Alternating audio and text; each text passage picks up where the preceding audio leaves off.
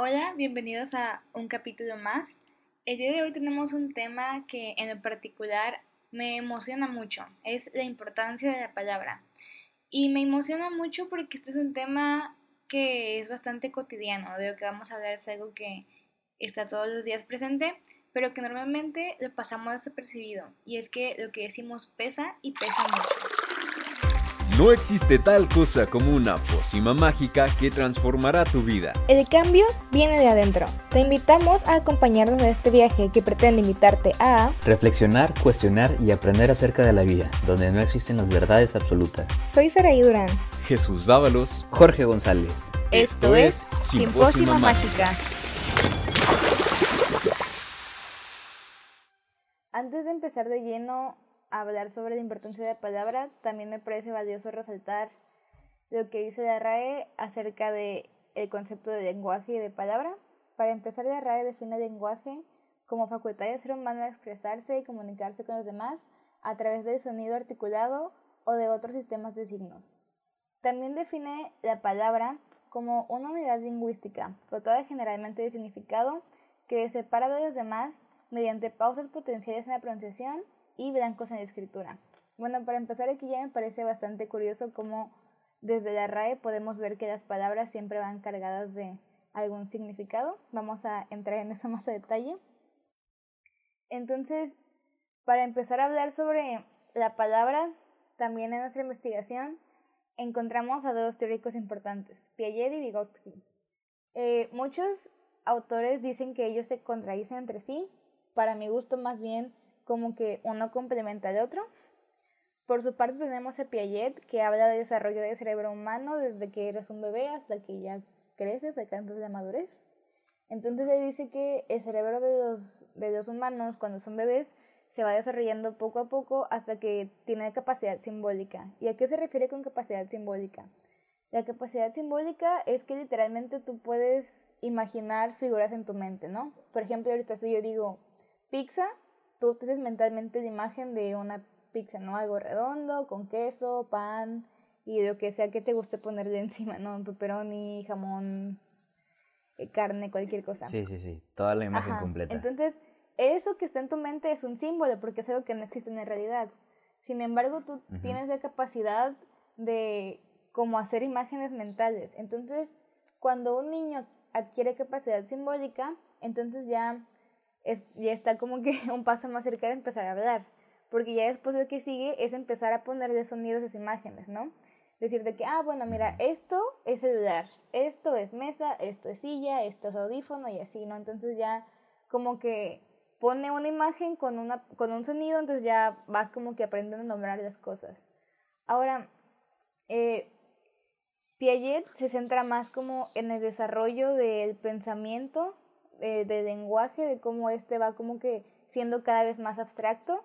Y abstracto es algo que es como no tan literal, pues algo, algo abstracto es algo que, por ejemplo, una metáfora, o sea, algo que no es su significación literal.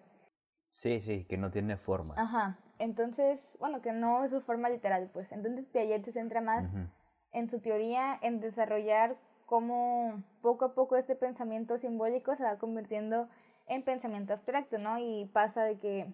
Y está bien interesante porque te va explicando cómo los niños poco a poco van teniendo concepto de forma, de espacio, de conservación de la materia. Entonces ya empiezan con pensamiento formal, pensamiento postformal y un largo etcétera, ¿no? Creo que me parece que el último estadio es pensamiento postformal, o si no me equivoco hay otro después de ese y ya. Ahora, por otro lado, Vygotsky se centra más en el papel de la cultura, en el papel de la sociedad en la persona, en el desarrollo de los humanos.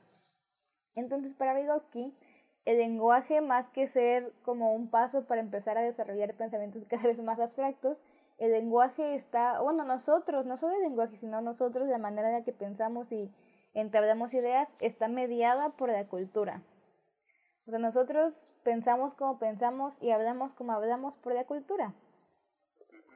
Y me parece también algo muy valioso porque es algo que damos por sentado, ¿no?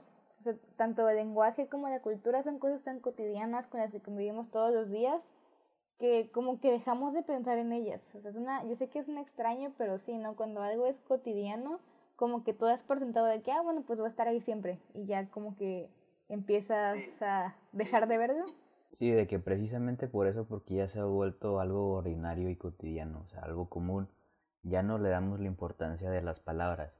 Por ejemplo, tú me platicabas este, cuando una persona, un amigo muy cercano te dice, eres mi mejor amigo.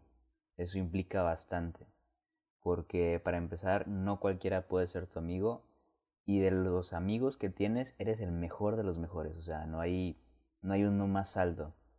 Y también, este, no hay que olvidar que el lenguaje es una herramienta, es una herramienta que nos ayuda a expresarnos a nosotros, nuestros pensamientos, nuestras ideas y complementa la comunicación o la apoya.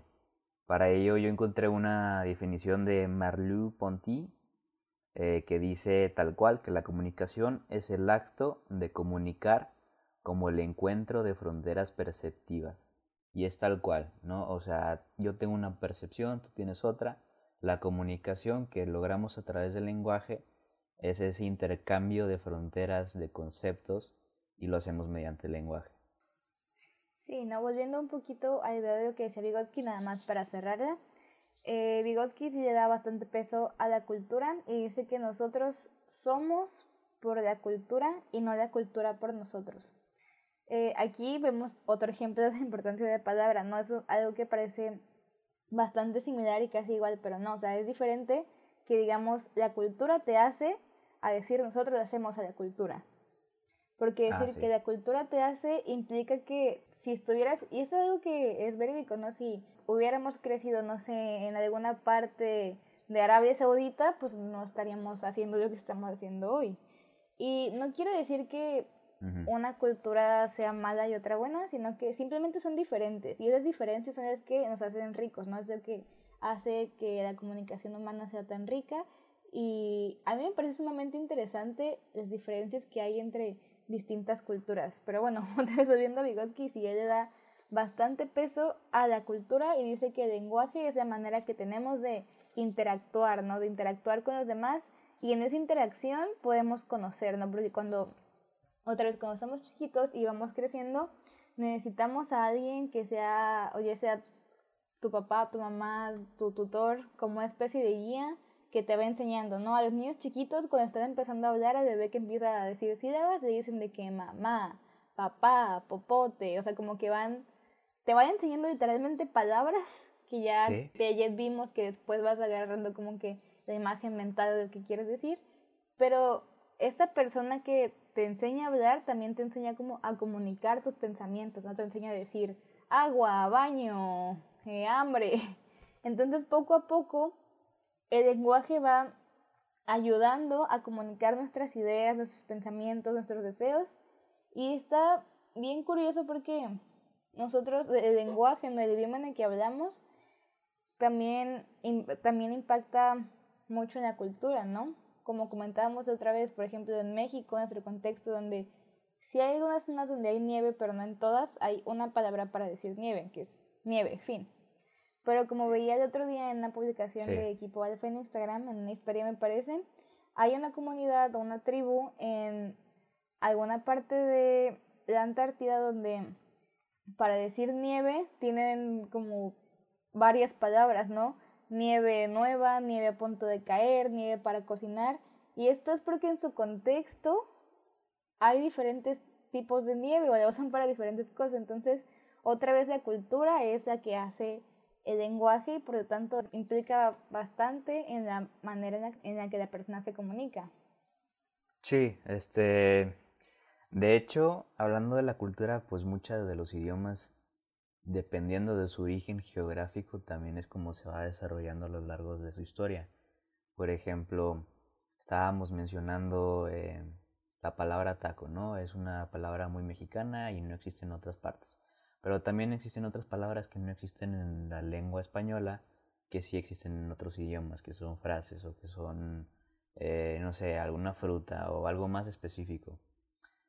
Y pues también de lo mismo, del origen geográfico. De ahí también podemos desarrollar mucho pues eh, las idiomas del, eh, los idiomas del romance que tienen sus raíces latinas. Este, bueno, este, del origen eh, de la lengua del romance que puede provenir, o bueno, no puede, proviene del, del idioma del latín. Incluso el latín se presta mucho con algunas características, ya sean de gramática o de ortografía o de etimología en sí o de la misma letra de su representación en símbolos, se presta también de los griegos. Entonces sí es muy importante ver cómo el lenguaje se va formando desde un inicio y cómo va siguiendo esa misma línea y esa misma línea afecta el pensamiento de todos. Sí, como tú mencionabas, el español es una lengua romance, al igual que el italiano, portugués y me parece que también el francés, por lo tanto hay ciertas similitudes porque las palabras madre o las palabras origen son bastante similares. Y a mí eso me parece bastante interesante y también valioso porque, por ejemplo, yo me acuerdo mucho de una maestra en la prepa que decía que la palabra bacteria viene de una palabra griega que significa bastón. Y esto es porque los griegos decían que las bacterias parecen bastones. Entonces, como le forma de bastón, le dijeron bastón. Y esa palabra evolucionó hasta lo que hoy conocemos como bacteria. Entonces, sí, ¿no? la cultura tiene un peso enorme en la, en la hora en la que nos comunicamos, en la manera en la que lo hacemos. Y a mí me parece bastante interesante, ¿no? Porque incluso en América Latina, aunque la mayoría de los países habla español, a veces hay diferencias entre conceptos, entre personas, no sé, por ejemplo, de México y de Colombia, o de Colombia y de Argentina. O sea, hablamos el mismo idioma, pero nuestra cultura es diferente. Por tanto, a la hora de comunicarnos, a pesar de que es fácil porque pues hablamos español, siempre hay como que ciertas cosas que causan como controversia, ciertas palabras que en México significa una cosa, pero en otro país significa otra. Y en el mejor de los casos, pues significan como cosas más aleatorias, sin significado, o sea, que no tienen relación y ya. En el peor de los casos, algo que aquí en México no es como una palabra fuerte, de repente en otro país de Latinoamérica sí es como algo bastante ofensivo. Entonces también yo creo que estas cosas son bastante interesantes, ¿no? La manera en la que la cultura impacta en la manera en la que hablamos y en la manera en la que expresamos ideas. Y otro ejemplo que se me ocurre para hablar de esto es, por ejemplo, en el idioma japonés hay muchas palabras como para referirse a cosas bastante específicas, ¿no? Por ejemplo, está, hay una palabra específica para decir regalo de agradecimiento o regalo de visita, o sea, es una palabra para decir esa oración y en nuestro idioma se ha traducido no existe, entonces hay que decir regalo de agradecimiento o regalo de bienvenida, algo así. Pero ellos tienen como que palabras bastante específicas para decir como que situaciones específicas, porque en esa cultura como que son bastante como que marcan bien sus tiempos, las cosas que tienen que hacer, como bastante ordenados y organizados y muy así como que de tiempos. Sí, sí, sí, muy puntuales y muy estrictos y disciplinados. Entonces a ellos, debido a su cultura, se necesitan crear palabras que sean también puntuales. Está interesante cómo ah. la cultura tiene mucho que ver en la manera en la que hablamos, incluso en la que pensamos, ¿no? Por ejemplo, no piensa igual eh, alguien que nació aquí en México que alguien que nació en Noruega, alguien que nació en la India, alguien que nació, no sé, en China, en Corea. Y para hablar de esto hay un ejemplo de un este, señor que es eh, orador o da conferencias, a conferencista. Eh, él es mitad colombiano, mitad japonés, es bastante famoso.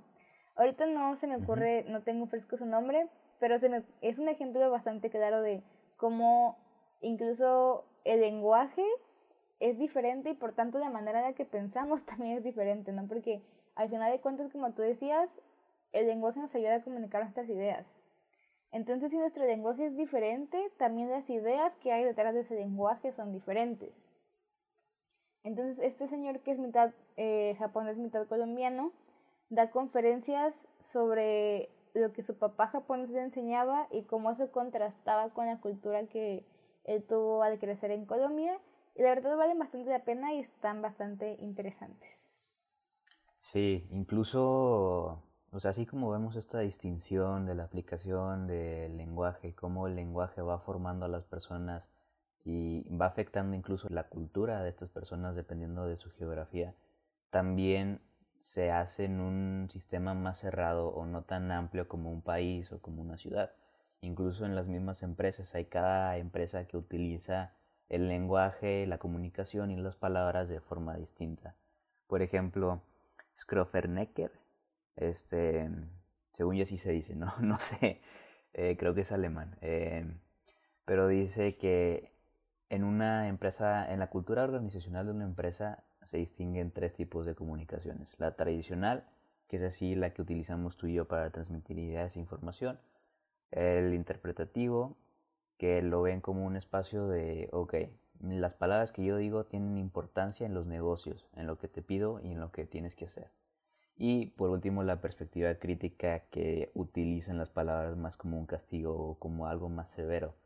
Eh, y también, pues lo mismo lo podemos replicar ahora sí que a un contexto, eh, ¿cómo se dice? Fictivo, falso, a un contexto de ficción, como sucede en el libro de 1984, ¿verdad? Sí, de hecho el ejemplo me parece bastante valioso, porque precisamente en este libro ciencia ficción es una distopia en la que quieren tener controladas a las personas. Entonces la manera en la que ese gobierno controla a las personas es que va modificando el lenguaje, va haciendo como nuevos diccionarios para que cada vez haya menos palabras, ¿no? para que literalmente la gente no pueda comunicar sus pensamientos, que a pesar de que puede que tengan intenciones, si no existen palabras para comunicarlas es bastante difícil darse a entender, ¿no? Porque a lo mejor yo puedo hacer mi mejor intento para decirte no sin usar la palabra, sin embargo, como es algo mío, o sea, otra cosa del lenguaje es que es algo social, ¿no? O sea, el lenguaje que tengo yo es el mismo que tienes tú, es el mismo que tiene mi papá, mi hermano, todos que estamos en alfa, o sea, porque es algo que se comparte, es algo en común, es un medio para compartir ideas. Entonces, si el lenguaje fuera personal, pues a pesar de que pudiera hablarlo, pues seguramente nadie me entendería. Y pues esto pasa en el libro, ¿no? O sea, si, si la palabra no no existe en un contexto social, pues alguien que quiera decir no va a batallar bastante, porque nosotros, a pesar de que él trate de expresarlo, los demás que lo escuchen no van a entenderlo. ¿Qué es otra cosa, no? El lenguaje es bien importante para todos, tenemos que saber hablar, leer y escribir. Sé que es una bien básico y vamos a decir, o sea, ¿quién? O sea, porque habría alguien que no sabe leer y escribir. Sin embargo, también creo que es importante resaltar que actualmente en México aún hay personas que no tienen los mismos privilegios que nosotros y que no tuvieron la oportunidad de aprender a leer o escribir. Y también hay gente que, que sí sabe leer y escribir, sin embargo, no, no, o sea, no entiende. O sea, hay personas que, bueno, no tienen comprensión lectora, ¿no? ¿Y de qué te sirve saber descifrar códigos, o sea, saber que la S con la A una SA, si no entiendes lo que la oración te quiere decir, ¿no? Si no entiendes el sentido abstracto de el libro, no tiene mucho caso que digas de que, ay, sí, mira, puedo leer que ahí dice Saraí, pues si no sabes lo que, si no... Lo que significa. Ajá, si no agarras la intención del, del escritor al, al, poner eso ahí, o si no entiendes realmente lo que te está queriendo decir, entonces no, no tiene, no, realmente no sabes leer. Y ahora también al no saber escribir es que hay personas que es que el lenguaje es algo tan básico que como que se olvida, ¿no? Es lo que decíamos al principio. Entonces de repente hay personas que se enfocan mucho en conocer, no sé, a lo mejor saben un chorro de matemáticas, ¿no? Y pasan su vida eh, interpretando fórmulas matemáticas y desarrollándolas y viendo el espacio y así. Pero si no se toman el tiempo para de repente escribir algún artículo o de enseñarle a alguien, pues aunque sean una eminencia, va a ser muy difícil que alguien más los entienda. Se va a ser bastante difícil que esta persona pueda poner sus pensamientos o sus ideas en papel para que alguien más lo entienda, ¿no? Entonces esta es otra parte importante del lenguaje, de la comunicación. Sí, pues es cuidar la, la palabra. La palabra, eh, me refiero a cuidar cómo usa las palabras, o sea, qué significado le quiere dar a las palabras. Y sucede mucho en el campo jurídico, ¿no? Eh, los abogados, los jueces, todos los, eh, los legisladores que son los que forman y crean la ley, tienen que cuidar mucho cómo utilizan las palabras, porque no es lo mismo utilizar, no sé, una palabra eh, víctima o este, agraviado, como si fueran sinónimos, porque finalmente no lo es. Y, pasa mucho que algunas veces, como tú lo dices, o sea, hay personas o nosotros algunas veces no le damos la importancia suficiente a las palabras y al momento que vemos que una persona lo hace simplemente preguntamos de que, ay, oye, ¿por qué eres tan, tan, ¿cómo se dice?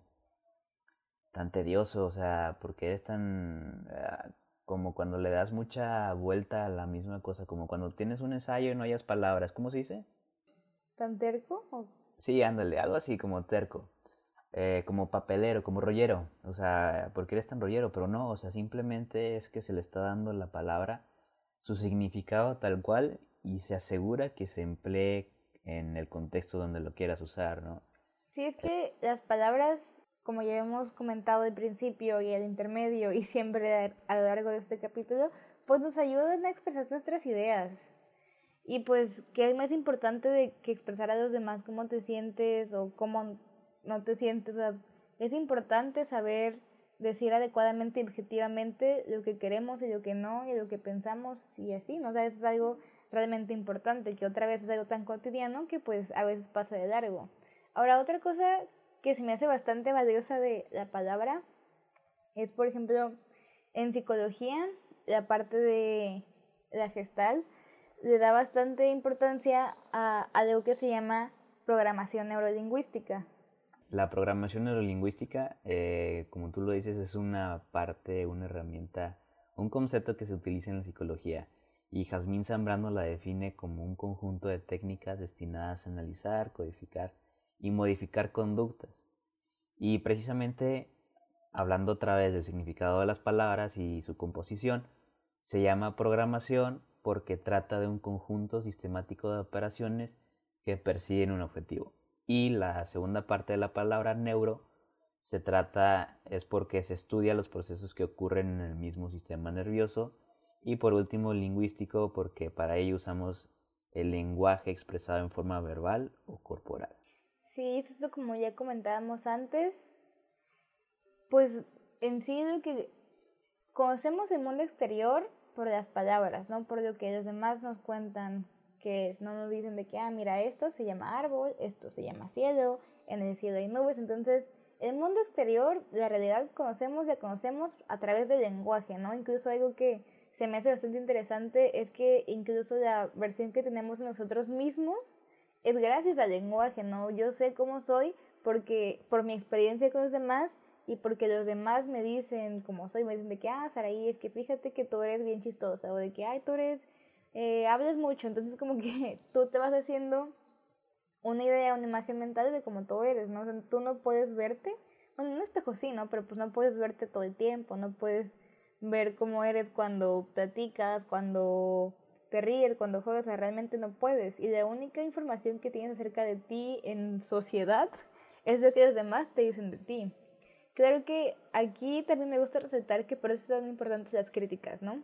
O sea, las críticas como todo, tiene que estar en equilibrio, ¿no? No puedes tener exceso de críticas porque pues no, no está padre que alguien esté todo el tiempo diciéndote que haces mal, pero también si no tienes ninguna crítica vas a pensar que a lo mejor eres bueno en algo que no eres. hay mucha gente que dice que, ay, es que pues es su sueño, déjalo, pero pues no, yo creo que hay que ser objetivos y realistas y yo valoro las críticas que son así, objetivas y realistas, ¿no? Bueno, pero volviendo a la programación neurolingüística, pues es importante y es bastante curioso porque eh, para esta teoría la realidad de lo que conocemos viene de nosotros, de lo que los demás nos dicen y del lenguaje. Entonces esta teoría postula que si yo me predispongo a algo, por ejemplo, si yo digo, ay, soy mal en mate, entonces me estoy predisponiendo a ser mal en mate. Y como yo ya me predispuje a ser mal en mate, entonces cuando vaya a mis clases, pues no me voy a poner atención porque de todos modos soy mal en mate, ¿no? Y luego viene el examen y aunque estudie, pues como que no me voy a concentrar tanto porque pues yo dije, ay, pues de todos modos soy mal en mate o de todos modos ni entiendo. Entonces como que mi cerebro se predispone a no entender, a que de verdad sea difícil y pues realmente va a ser difícil. Entonces como yo ya tengo como todo esto antes de, de hacer mi examen, cuando llegue el examen pues no me voy a ir tan bien y como no lo voy a contestar bien, pues voy a sacar, no sé, un 6, un 7, un 5. Y como voy a tener una mala nota, eso como que alimenta el pensamiento de que, ay, soy mal en mate. Entonces la programación neurolingüística, de manera reducida, ¿no? Porque también cabe mencionar que hay prácticas como más avanzadas de programación neurolingüística que ya pues tienes que ir con un especialista para que te instruya y te acompañe en este proceso, pero pues de manera reducida es cambiar esas palabras, no decir de que, ah, bueno, en lugar de decir soy mal en mate, cambiar de por, bueno, las matemáticas son complicadas, sin embargo, pues yo puedo hacerlo. Entonces como que te replanteas de realidad y eso te va a ayudar a tener mejores resultados.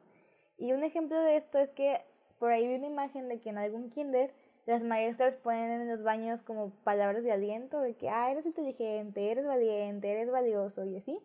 Y pues ver eso a los niños les ayuda, o sea, como que a creerse de que en realidad son eso. Y pues sí, es otro ejemplo bastante interesante dentro de la psicología de cómo las palabras que te dices a ti mismo realmente afectan la manera en la que tú te desarrollas en la realidad, ¿no? En el mundo. Sí, porque precisamente las palabras son una construcción, o sea, una construcción que puedes usar para, pues precisamente para mejorarte a ti o a los demás. Este, un ejemplo que yo trato de aplicar porque algunas veces fallo. Pues yo le he preguntado a personas que veo así que tienen demasiada energía y que siempre pueden con todo. Y me dicen, pues hermano, solamente pienso no estoy cansado. Y lo repito y lo repito y lo repito la vez que sean necesarias hasta que verdaderamente no me siento que estoy cansado. Y es un tip para ti, estimado oyente, si alguna vez te sientes muy cansado, tú... Es increíble, o sea, es increíble lo importante y la fuerza que puede tener la palabra dítelo a ti si quieres susurrando para, pues para evitar miradas de otros. Dítelo, no estoy cansado, no estoy cansado, no estoy cansado. Y te lo prometo que por lo menos un poquito más ligero te vas a sentir. Bien. Y bueno, ahora pasando a, ok, ya sabemos cómo nos afectan nuestras palabras en nosotros y cómo las palabras de los demás nos afectan a nosotros. Ahora también hay que platicar de cómo nuestras palabras afectan a los otros. Que también es algo bastante interesante, ¿no? Si ya sabemos el poder que tienen las palabras en nosotros y cómo las palabras de nosotros nos ayudan a saber más de nosotros mismos, pues por su parte también lo que nosotros decimos de los demás también les afecta, ¿no? Y no solo, o sea, me refiero a que les afecta no solo negativamente, no es como que ya vas a, nunca vas a volver a hablar con nadie, sino que así como tú tienes una imagen mental de ti mismo por lo que te dicen, los demás tienen una imagen mental de ellos por lo que tú dices de ellos. Entonces, yo creo que muchas veces, y más cuando estamos como más jóvenes, ¿no? Como en secundaria y así, como que de repente usamos palabras muy fuertes para referirnos a alguien y como que no medimos esto, ¿no? O sea, como que no medimos el impacto que tiene lo que decimos en los demás. Y también otro ejemplo bastante reciente de, de, cómo lo que decimos afecta realmente a los demás es que ahorita está muy de moda la cultura de la, cancelación, de la cancelación. O sea, de repente algún artista, algún famoso, algún influencer dice algo malo fuera de contexto y ya cancelado y pierde los seguidores y ya va. O sea, yo creo que mucha gente dice que es algo como que exagerado y que somos la generación de cristal. Sin embargo, yo creo que está bien, o sea, que la gente realmente tiene que pensar antes de hablar, no no hablar así de que, ay, pues yo hablo así y si no te gusta, pues no, o sea, tienes que realmente ver que lo que tú dices afecta a alguien más, ¿no? Y algo que, que he escuchado mucho que también se me hace muy valioso es que no porque esté normalizado quiere decir que esté bien, ¿no? No porque todo el mundo haga comentarios de mejor sexistas o racistas quiere decir que esos comentarios están bien y no estiman a nadie. No, o sea, no es así. O lo que decimos siempre tiene un gran peso en los demás y hay que cuidar siempre cómo nos referimos hacia alguien más. Sí, sí, sí, y sobre todo porque está en constante evolución, ¿no? O sea, tú le puedes decir a alguna persona y esa idea se va a quedar ahí hasta que no le digas otra cosa. Eh, para ello, Canale un lingüístico o una persona que estudia la ciencia de las lenguas, dice la comunicación implica la evaluación continua y la negociación del significado por parte de los participantes. ¿Qué quiere decir? Que constantemente estamos siendo evaluados por la comunicación que sucede entre nosotros, por las palabras que recibimos de los otros o por las palabras que nosotros decimos de los demás. Entonces siempre hay que tenerlo muy presente. Y así igual, como existe el ejemplo o el efecto negativo de nuestras palabras, también existe el efecto positivo. Eh, yo trato mucho de cuando veo que algunas personas de mi equipo están, no sé, tristes, desesperadas, terminando la junta, pues les marco y les digo de que, oye, ¿qué tal? ¿Cómo estás? Y trato de motivarlos, de inspirarlos y decirles, sí se puede, sí se puede, sí se puede. Aunque la situación esté muy difícil, no está de más que escuchen ese tipo de palabras. Claro. Y algo que me parece también bastante interesante de la definición que nos leíste es que dice que las personas estamos constantemente negociando el significado de las palabras. Y eso, si lo piensas bien, es algo bastante común, ¿no? Que de repente alguien pone como que un apodo o se le hace chistoso decirle a alguien como otra palabra que significa otra cosa. Entonces el significado de esa palabra que originalmente era para nombrar otra cosa cambia completamente, ¿no? No tengo como ningún ejemplo así fresco, pero es algo que pasa bastante seguido. O sea, de repente, ah, ya, ya tengo un ejemplo. Por ejemplo, a mi papá con toda esta contingencia del coronavirus y todo lo que está pasando de la pandemia y de la cuarentena y así, pues constantemente le hacen como exámenes para ver que esté bien, o sea, que, que esté animado, que no esté deprimido por la cuarentena y así. Entonces, en uno de esos exámenes nos comentaba que, a él dio bastante risa, ¿verdad? A mí también se me hizo algo bastante risible, que nos comentó, dice, no, pues es que en una pregunta nos ponían de que, ¿cómo se le llama cuando alguien hace trabajo desde su casa. Y pues parece, no, pues se llama trabajo en casa, ¿no? y, decían de que no, está mal, se dice home office. Entonces como que ahí es eso, ¿no? Estamos constantemente como que negociando el significado de las palabras, ¿no? De que, ah, pues ya no se va a llamar trabajo en casa, se va a llamar home office. Y ya si todo el mundo, o sea, como, es, como el lenguaje es algo social, si todos nos ponemos de acuerdo para ahora decir de verde rojo, ahora el rojo va a ser verde.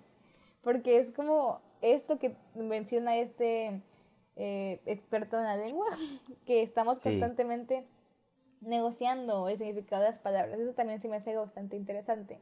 Ahora, volviendo al efecto que tienen nuestras palabras en otros, también otro ejemplo, o sea, yo creo que algo bastante curioso del lenguaje es que tú puedes como que elegir las palabras para comunicar lo mismo, pero dependiendo de las palabras en las que lo, en que lo uses, pues va a ser como que una reacción totalmente diferente.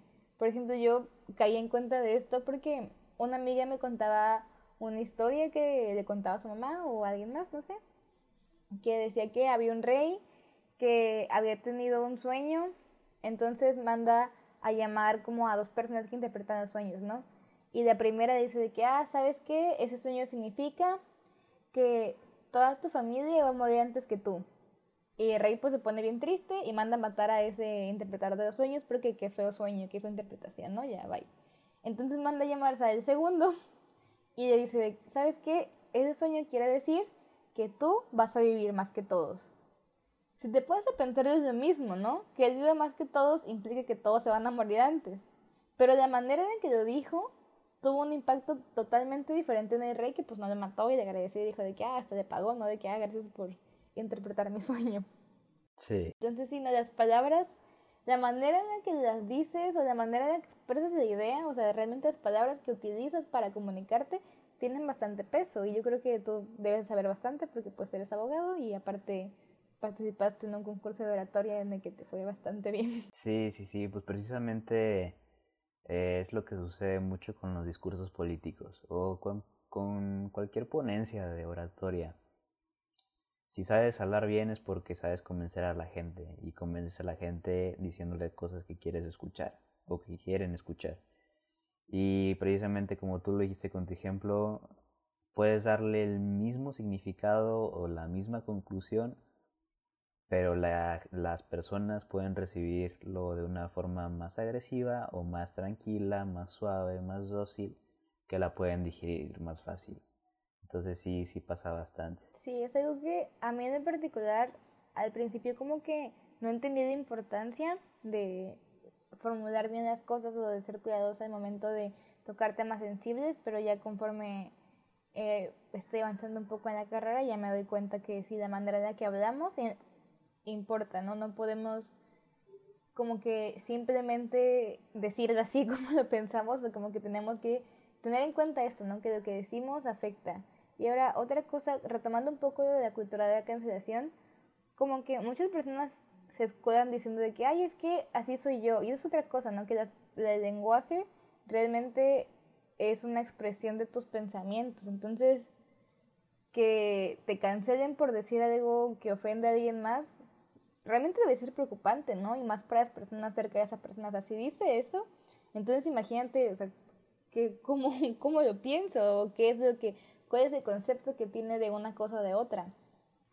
Que esa es otra, ¿no? Otro problema bastante habitual en la comunicación es que eh, entendemos de maneras diferentes un mismo concepto, ¿no? Por ejemplo, eh, se me ocurre algo bastante, a lo mejor, banal, ¿no? Que de repente muchas parejas se pelean porque tienen conceptos diferentes del amor, ¿no? Puede ser que sea una pareja, una chava y un chavo, y la chava diga de que, ay, es que tú nunca me dices que me quieres, porque para la chava, o sea, la chava creció y aprendió que el amor significa que te dicen te quiero cada tres segundos. Entonces, como su, su novio no lo hace, para ella no, no la quiere. Y ahora por su parte el chavo dice de que no, o sea, ¿de qué hablas? Te quiero porque a cada rato te compro comida y chocolates porque para el chavo eh, el amor significa regalar comida y chocolates. Entonces, pelean porque tienen un concepto diferente de la misma palabra. Que es algo que pasa mucho, ¿no? O sea, de repente, a veces platicando con personas, de, chocamos en algún punto y digo de que, a ver, espérate, o sea, que desde, a lo mejor no coincidimos en cómo tú entiendes esto, o sea, porque para mí esto, o sea, pues no, pues es que fíjate que para mí la felicidad es esto. Y hay personas que dicen, no, pues para mí la felicidad es algo totalmente diferente. Que yo creo que es válido, ¿no? Que es otra cosa interesante de nuestras palabras en otros, que para que tengan impacto realmente tenemos que estar en el mismo canal. O sea, tenemos que pensar parecido acerca de lo que significan las palabras, porque si no, pues va a estar difícil como darnos a entender o llegar a un acuerdo. Que cuando yo me tragué el chicle y dije de que no, pues sabes que hay gente que tiene otro concepto de felicidad, de amor, de éxito, pues dije, ah, pues, o sea, bien por ellos, mi concepto es este. O creo que ahí sí el lenguaje se hace como que un poco personal en cuanto que, en palabras más abstractas, ¿no? Porque pues sí, supongo que en lo más sencillo, pues sí tenemos que tener, estar de acuerdo todos que una casa es una casa, que un lápiz es un lápiz, que un perro es un perro. Pero ya en cosas así como que más abstractas y trascendentales como el amor, el bien y el mal, pues cada quien hace lo que puede, ¿no? O sea, entiende lo que puede. Sí, o sea, completamente lo que estás diciendo. Hay que... Hay veces que es importante llegar a un acuerdo en lo que significan las palabras y más cuando las plasmas, ¿no? Porque finalmente las palabras nos ayudan a mantener vivas las ideas. Eh, cuando tú agarras un libro, lo que estás leyendo son palabras. Entonces, esta, ahora sí que este nuevo tema de las palabras y la permanencia de sus saberes y conocimientos y cómo aplicarla pues también es importante porque gracias a eso pues tenemos historia, tenemos eh, comportamientos que hacer, eh, tenemos conocimiento y tenemos muchas otras cosas. Sí, esto que dices, eh, ya para empezar un poquito a cerrar, el último de que vamos a hablar hoy es sobre la permanencia de conocimiento a través de la palabra, de conocimientos y saberes, y pues sí, no, la única manera que tenemos de que algo se quede intacto, se mantenga vivo, es a través de la palabra, no es a través que, de que alguien me enseñe, que alguien me transmita, ya sea verbalmente o por libros o ahora con la tecnología por videos o por, por, por podcast como este. Ideas, ¿no? Buenísimo. sí, o sea, eh, la única manera de mantener vivas las ideas, de mantener vivos los saberes es a través del lenguaje, precisamente de las palabras. Las palabras y cómo las pongas o cómo las transmitas es lo que se va a quedar, ¿no? Por ejemplo, eh, en la actualidad seguimos estudiando a Sócrates, seguimos estudiando a Platón, seguimos estudiando a Aristóteles, a pesar de que son hombres que vivieron hace muchísimos años, son de la época de Grecia, de la antigua Grecia, entonces, pues pasó bastante tiempo, ¿no? Y sus ideas siguen vigentes hoy en día y siguen vivas gracias a la palabra, gracias a que lo escribieron, a que sus libros se vendieron y la gente los conservó y, sigue hoy en día, ¿no? En las prepas, en la universidad, cuando, vas cuando tienes una materia de filosofía, sigues aprendiendo un poco sobre estas ideas. Y yo creo que es bastante interesante, ¿no? Como también el lenguaje es una manera de dejar un pedacito de ti, o sea, como que una pequeña huella de lo que tú piensas en la historia, ¿no? O en alguien más. Cuando tú platicas con alguien, tus palabras son lo que la otra persona se lleva de ti, ¿no? Las palabras que tú le des a alguien, pues para bien o para mal, se van a quedar con esa persona durante bastante tiempo. Ahora, en cuanto a la supervivencia de los seres humanos como especie, las palabras son lo que han permitido que evolucionemos tanto, ¿no? Que a lo largo del tiempo vayamos descubriendo cosas y las vayamos plasmando y luego esas cosas se vayan transmitiendo de generación en generación y cada vez se agreguen más conocimientos en la base de datos. Entonces, sí, las palabras son lo único que queda, ¿no? Cuando tienes una mente brillante, tus palabras son lo único que te mantiene vivo a pesar de que ya no estés con nosotros. O sea, muchos pensadores que ya no están, los seguimos leyendo y los seguimos discutiendo gracias a sus palabras, que son lo que, como su legado, por así decirlo. Sí, es como transmites tus ideas, ya sea en, eh, en transmisión presencial o en transmisión de conocimientos a través de libros. Y pues bueno, eh, hay una frase muy importante para complementar todo lo que hemos dicho que dice quien no actúa como piensa termina pensando como actúa. Entonces... Eso de quien no actúa como piensa termina pensando como actúa hace referencia a que muchas veces dejamos pasar cosas, ¿no? O sea, dejamos, decimos de que, ah, bueno, esta vez voy a hacer esto que está mal, pero solo esta vez, aunque no pienses de esa manera, dices de que, ah, mm, por ejemplo, alguien que roba, dice, ah, pues voy a robar hoy poquito porque pues tengo necesidad, no sé qué, necesito robar, entonces roba y él piensa que robar está mal, pero sin embargo actúa diferente. Y esa persona si continúa haciendo eso, o sea, actuando diferente de cómo piensa, a la larga se va a justificar y va a terminar pensando que robar está bien. Entonces va a terminar pensando literalmente cómo actúa. Eso es algo muy valioso, ¿no? También todos estos refranes y libros y conocimiento que hay en todos lados nos ayudan un poco a entender diferentes perspectivas de la vida. Y siempre está bien padre conocer un poquito más acerca de cualquier cosa o tener otra perspectiva acerca del mundo y las diferentes culturas y los diferentes pensadores que dejan sus ideas en libros siempre nos ayudan a, enriquecer un poco más nuestra comprensión del mundo. Entonces ya un poco a manera de conclusión y de cierre de este capítulo, nos queremos dejar con una pregunta. Y pues bueno, eh, estimado, estimada oyente, em, esperamos que lo que te hayamos transmitido, comunicado con nuestras palabras, te hayan servido de algo, hayas aprendido algo. Y te dejamos con la siguiente pregunta. Sin el lenguaje, sin las palabras, ¿cómo podrías tú transmitir tus ideas a los demás? Y recuerda que tu respuesta tiene que ser un ingrediente más de tu pócima mágica.